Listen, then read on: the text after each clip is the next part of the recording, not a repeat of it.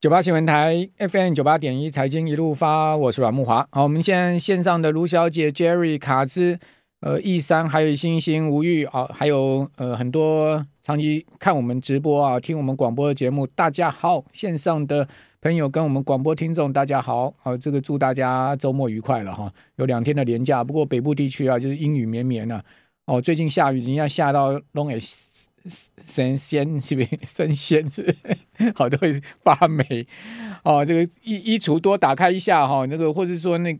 放那个鞋袜的地方多改开。如果说没有晒到太阳的地方，真的很容易发霉。好像我那个那天突然发现哇，我有一条皮带居然上面长满了霉啊！我看看着都好可怕，怎么会是这样子啊？台湾的气候太潮湿了。我记得以前在美国的时候啊，根本就。加州气候非常干燥，哈，那根本就没有那个什么呃发霉的问题。很多台湾人到美国去啊，那什么香港脚啊，一些有关呃霉霉菌的这个皮肤病都会完全就会好，根本就不需要去看医生，哈，就是因为呃这个湿度的问题啊，台湾真的太湿了哈。好，那此外呢，提醒大家哦，我个人呢绝对没有什么脸书啦，哈，或者是赖啦，哈，包括我的助理，哦，或者说呢财经一路发，哦，任何打我的名字。哦，或者是说呢，用我的影片，甚至用我的声音 AI 合成的，全部都是诈骗。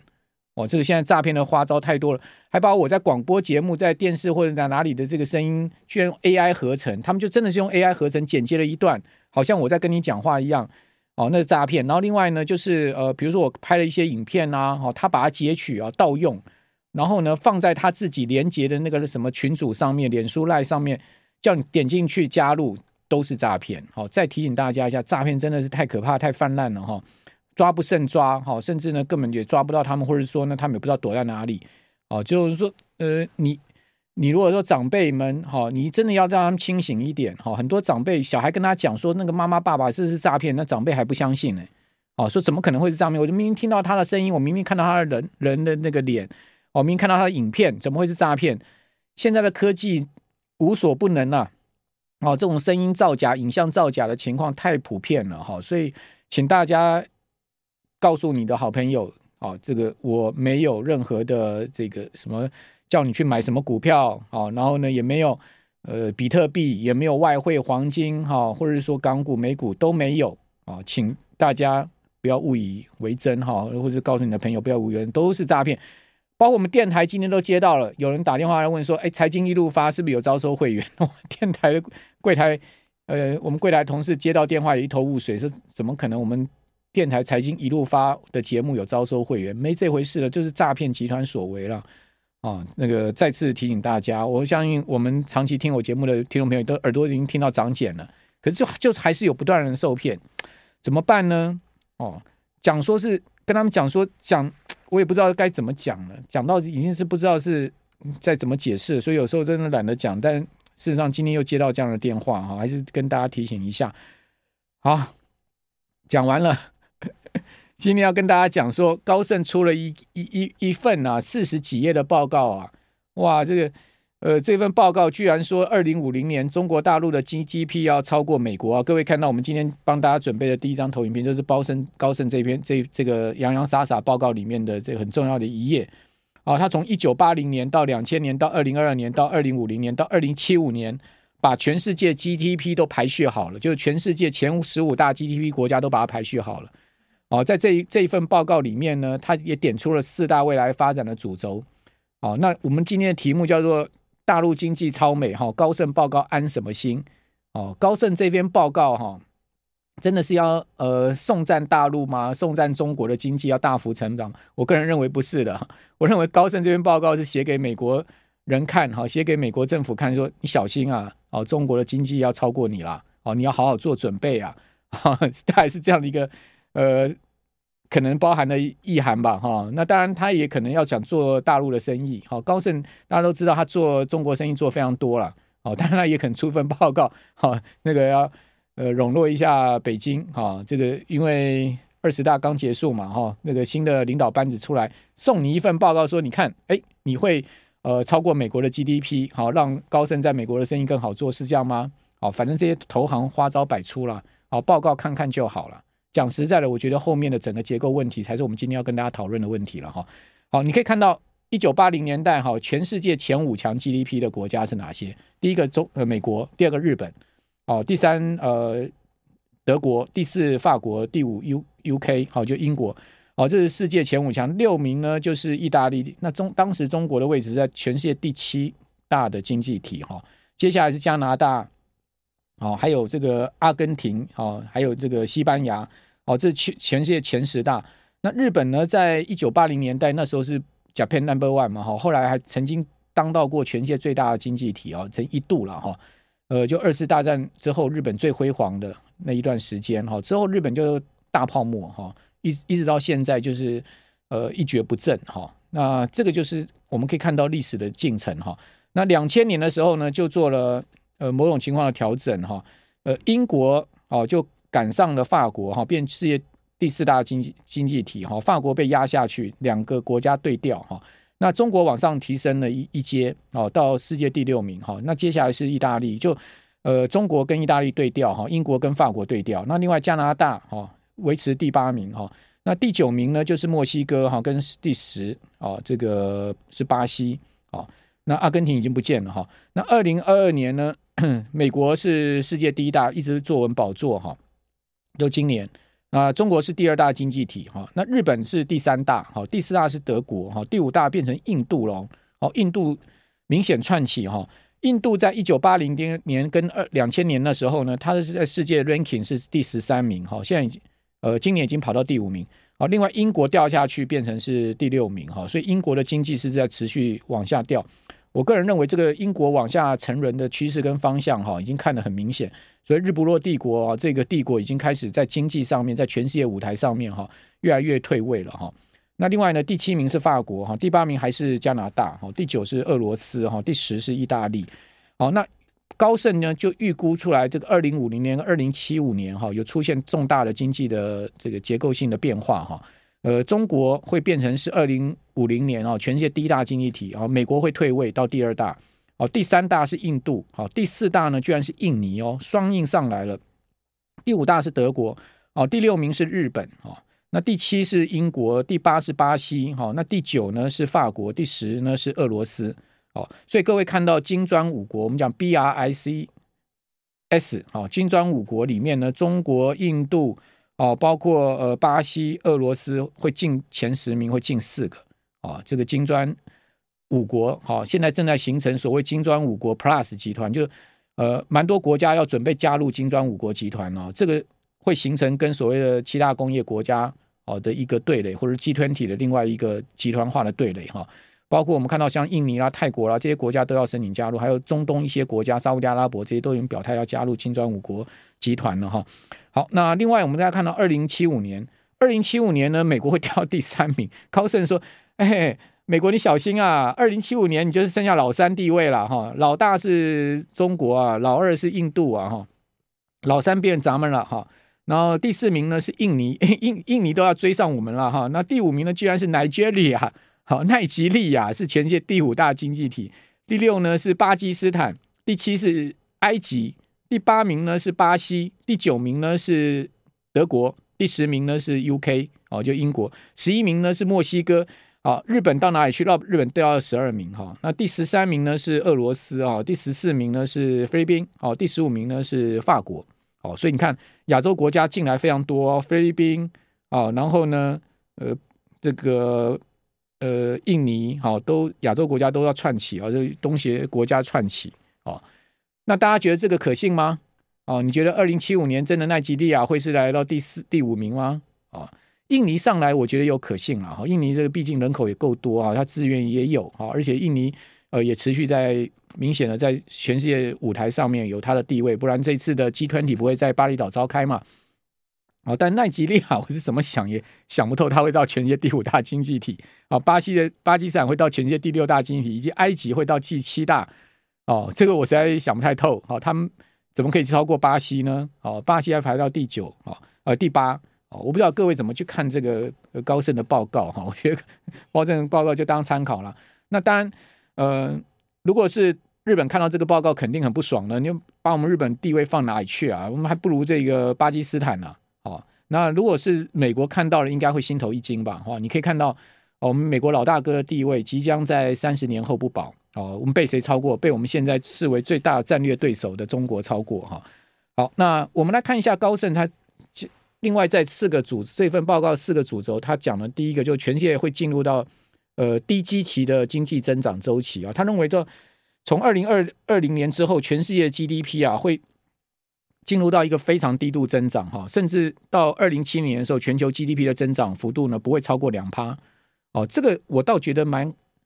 符合我个人对未来全世界经济的增长的预期哈，因为人口老化哦，包括结构性的这个问题哦，呃，长期压抑全世界 GDP 啊，不要不能再大幅出现增长的可能性是非常高的哈，除非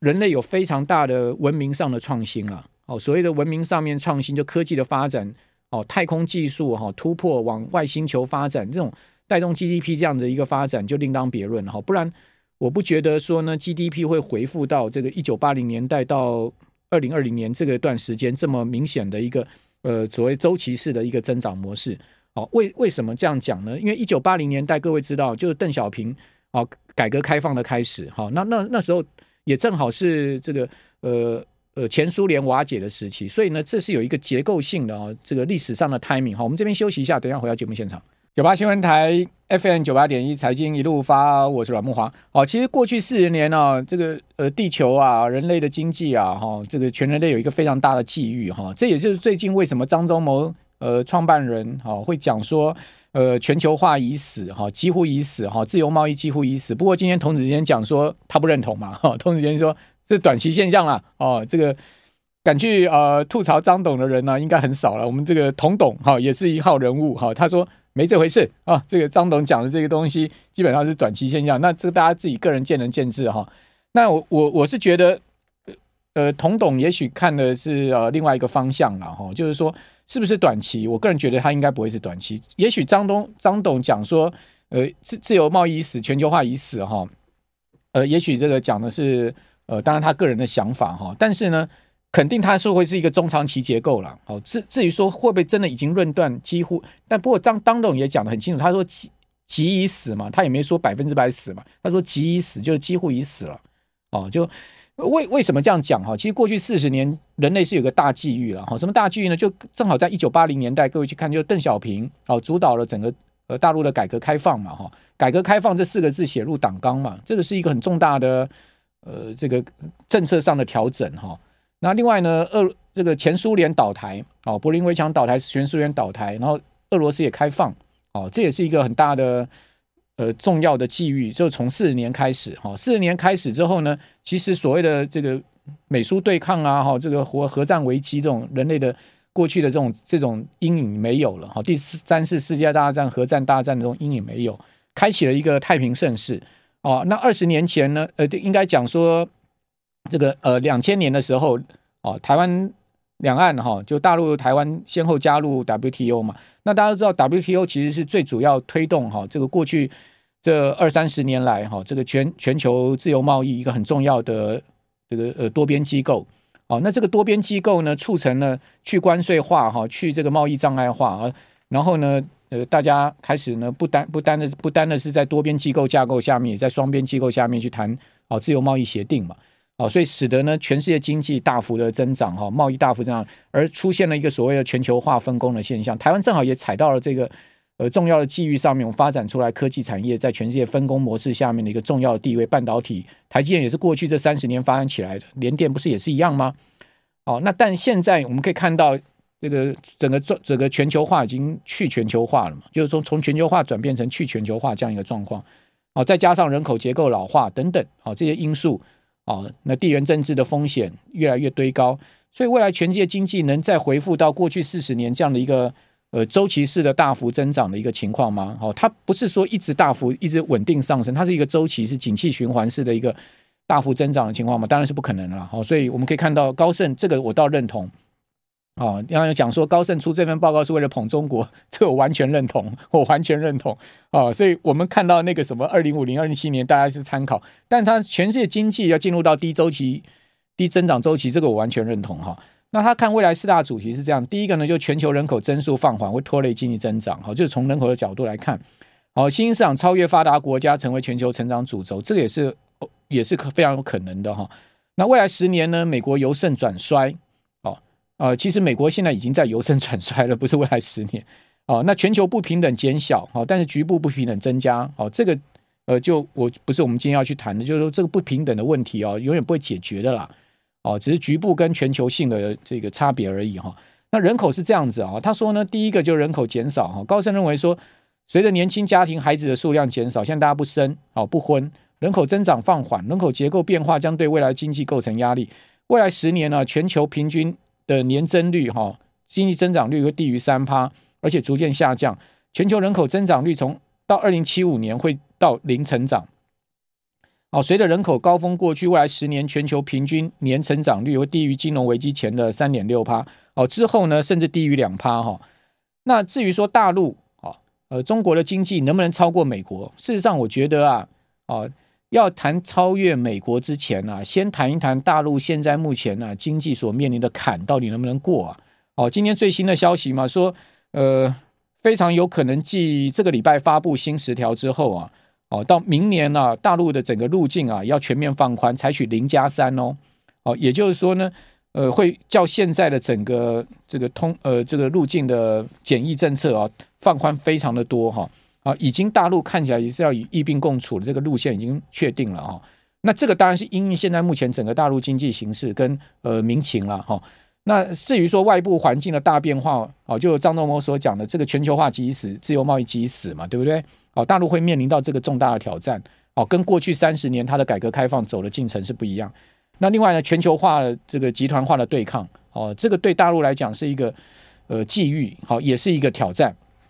啊，还有呢，就是气候变迁的挑战跟机遇啊。这个气候变迁、地球暖化是全世界要面对的问题，还有地缘政治风险持续上升。我认为这是四大哈，呃，从大陆的角度哈，中国的角度去看哈，全球的一个大环境的问题。那至于说它内部的问题啊，我觉得第一个就是房市的问题哈，这个房产泡沫啊，以及占它的 GDP 比重。过高哦，还有居民财富比重过高，那这个房产到底占大陆的 GDP 多少呢？有一说是二十五趴，有一说是三十三十趴哦。那不管是二十五趴、三十趴，其实这个占比都非常高哈。还有企业过度杠杆哈，还有呢金融问题啊。那另外民营企业竞争力跟成长性的问题，因为最近这几年哈，大陆的民营企业很明显的在消退哦，这个投资的力道也好，或者说呃他们在整个发展的进程上也好，很明显在衰退，好在消退了哈。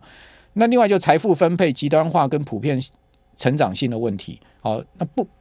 这个呃不争的事实就是说，大陆其实财富啊这个两端结构的问题是蛮明显。还有就是说，即使没有两端结构问题明显，要朝向所谓全面小康社会，你必须要怎样全面的一个成长，哦，这也是一个挑战。总和而言呢，我觉得大陆面对的是一个结构社会结构面的问题、制度面的问题跟国际宏观面的问题，好，就是三个三个大面向。那房产是现在当前最大要解决的一座大山，哈，要越过的一个大坎。好，一九九五年啊，中国大陆的房地产市场首次私有化，啊，只有四分之一个世纪过去，二十五年过去哈，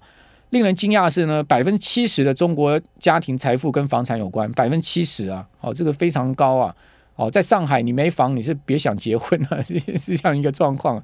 哦，同时呢，房地产市场占中国经济整体的三分之一，哈。啊，二零二零年根据中国人民银行的数据，哈，房产直接投资超过一兆美金了，好，非常巨大的一个投资金额。好，那王丹说呢，他们说我们现在看到中国房产开发商一百强之中啊，有六十个已经违约了，百分之六十，这还是一百强哦，你更不要讲一百强以外的房产开发商。最近不是传出吗？恒大的这个老板跳楼的消息，后来被证明说是呃这个假消息，哦，说这个